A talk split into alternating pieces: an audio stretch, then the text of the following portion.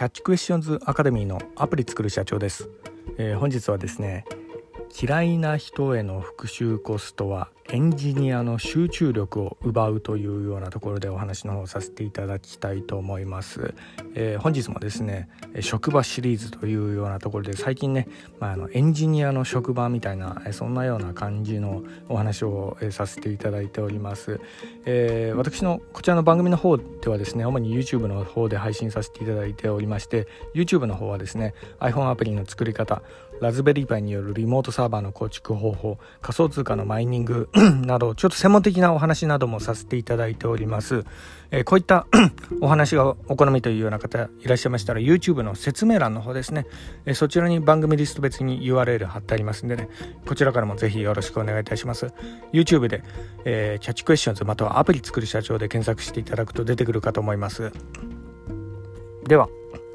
えー、本題の、えー、嫌いな人への復讐コストはエンジニアの集中力を奪うというようなところでなんですけど、あのー、まあ、嫌いな人というと、まあ、例えばあのどうしてもね、えー、馬が合わない同僚だとかあとはやたら気にしてしまう、まあ、あの負けたくないライバルだとかね。あとは過去にこう嫌がらせを受けて、まあ、その、えー、なんかね人へなんか仕返ししたいとかね。そういうような気持ちってまあ誰しもが持ってるかなっていうようなところなんですよね。はい、で、ま、あの人間関係がね、え、最初はちょっとしたところでこじれちゃったりするようなとこがありますが、まあ、そういうのがねあのこう周りに回ってこう復讐の念に駆られてしまったりするみたいなそんなようなところがね、え、結構まあ人間なんでねそういった気持ちっていうのは何かしら誰しもが持ってるんじゃないかなというふうにこう思うようなところもあるんですが、まあ、ただねこの、えー、復讐行為自体なんですけど、まあ、特にエンジニアは注意が必要かなっていうようなとこがあります。っていうのはあのエンジニアはね、えー、なんやかんや言ってやっぱり集中力が命なんですよね。でこういうような気持ちっていうのはかなりこう集中力奪われたりするようなところがあり仕事にもこう支障をきたしてしまうっていうようなところも結構あったりします。なのでこの復習のね念に駆られると本来自分がやるべき仕事に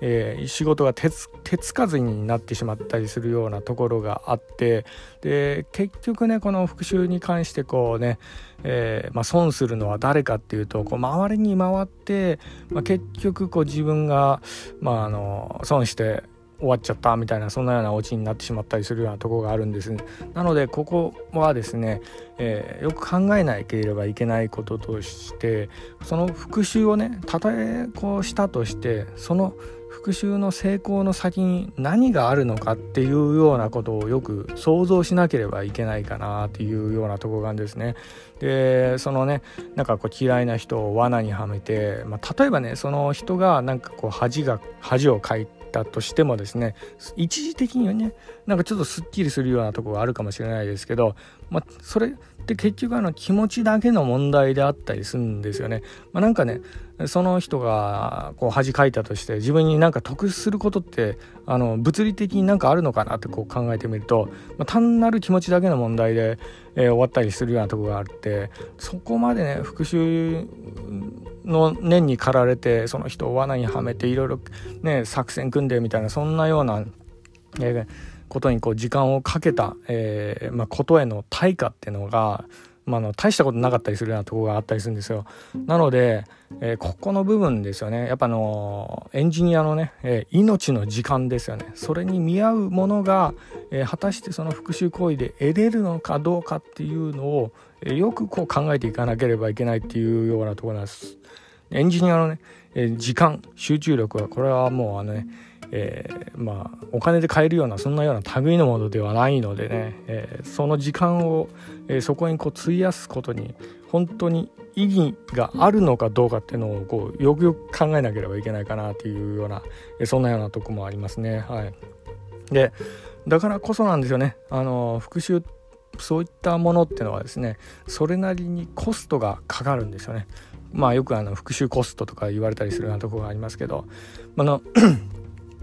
特にねあのまあ復讐でやっぱちょっと怖いのはですねその復讐にこう成功したからとしてもその後にむしろねその嫌いな人がからさらなる逆襲を受けたりするような可能性が、まあ、で今後出てきてしまったりするようなとこがあるんで、まあ、そうなってくるとね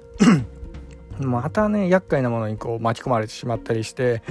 結構割に合わなくなってしまったりますますねえドツボにはまっていってしまったりするようなところもあったりするんで、まあ、この辺はねまあ、あの一つちょっと注意してもらいたいなというようなところで、まあ、本日このようにこう放送させていただいた次第でもあります。はい、まあただねとはいえね仕事上ね、まあ、復習とまではいかなくても、えー、どうしても交戦しなければならない、えー、そんなような場面っていうのはあったりはしますよね。で、えー、こういう時にじゃあどうしたらいいのかっていうようなところです。まあのえー、まあ、ここはねとりあえず交戦しとかなければいけないかなっていうような状況に陥った時にねまあ復讐っていう観点ではないですけどどう対処していったらいいのかっていうような、まあ、そういったところではあの最後にね、まあ、の解決方法というかもしどうしてもね交戦しなければいけない場合のね戦い方みたいなねそういったところを、えー、3選、えー、最後に、えお伝えさせていただきたいと思います。これはですね、私が、まあ結構ね、三国志が好きでしてね、あの、結構あの、兵法とかそういったところからの学びとかで、まあ、こういったあの、戦い方のね、鉄則みたいな、えそういうようなね、えー、ところが結構あったりするんで、まあ、学びによくこう使わせていただいているようなところなんですけど、あのね、例えばあの三国志の石壁の戦いで曹操がね、えー、こう敗れてこう去っていくとこがあるんですけどそれに対して、まあ、諸葛孔明がですね、え、いろいろ策略を講じて、えー、この曹操をね最終的にこう、えー、逃がす場面があるんですけど、まあ、そこら辺がですね、えー、まあ一つちょっと深かったりするようなとこがあって、まあ、私結構、まあ、の好きなシーンの一つでもあったりするんですけど、まあ、あのそれはちょっと置いといてその兵法の学びからね、えー、どうしても戦わなければいけないような場面で、えー、どう対処していったらいいのかっていうようなところを、え、最後お伝えさせていただきたいと思います。えー、つ目はですねなるべく自分が手を下さないというようなところですね。まあ、これはあの兵法の第一格言とも言えるようなところでもあるんですけど実はあの兵法っていうとなんか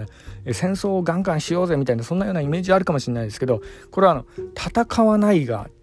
鉄則なんですねそうなんですあんまり交戦しない。自分が手を下さないっていうようなところなんですかね。それはねあのやはりこう自分自身自国がね消耗してしまうんでなるべく戦わないことが結構鉄則だったりするようなところがある。これはの人間関係でも言えたりするようなところがありますよね、まあ、なのでね自分が手を下さずにその嫌な人との間にこう仲介人を作るようなところって結構大切だったりするようなところがあったりします。なのでねこの1番目のえまずこうなるべく自分を手を下ささない。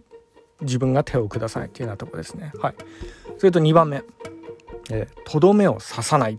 まあ、これも結構大事なんですけど、まあ、特にね嫌な相手とかって本当にねもうえ、とどめさ、なんか五寸釘みたいなそんなような感じでもうさなんかね、えー、致命傷を忘れてやろうみたいなそんなようにこうね思っちゃうようなところなんかね感情的にこう高ぶってしまうとそういうような気持ち芽生えてしまったりするようなところはあるかもしれないですけどただねこれ結構大事なんですよね。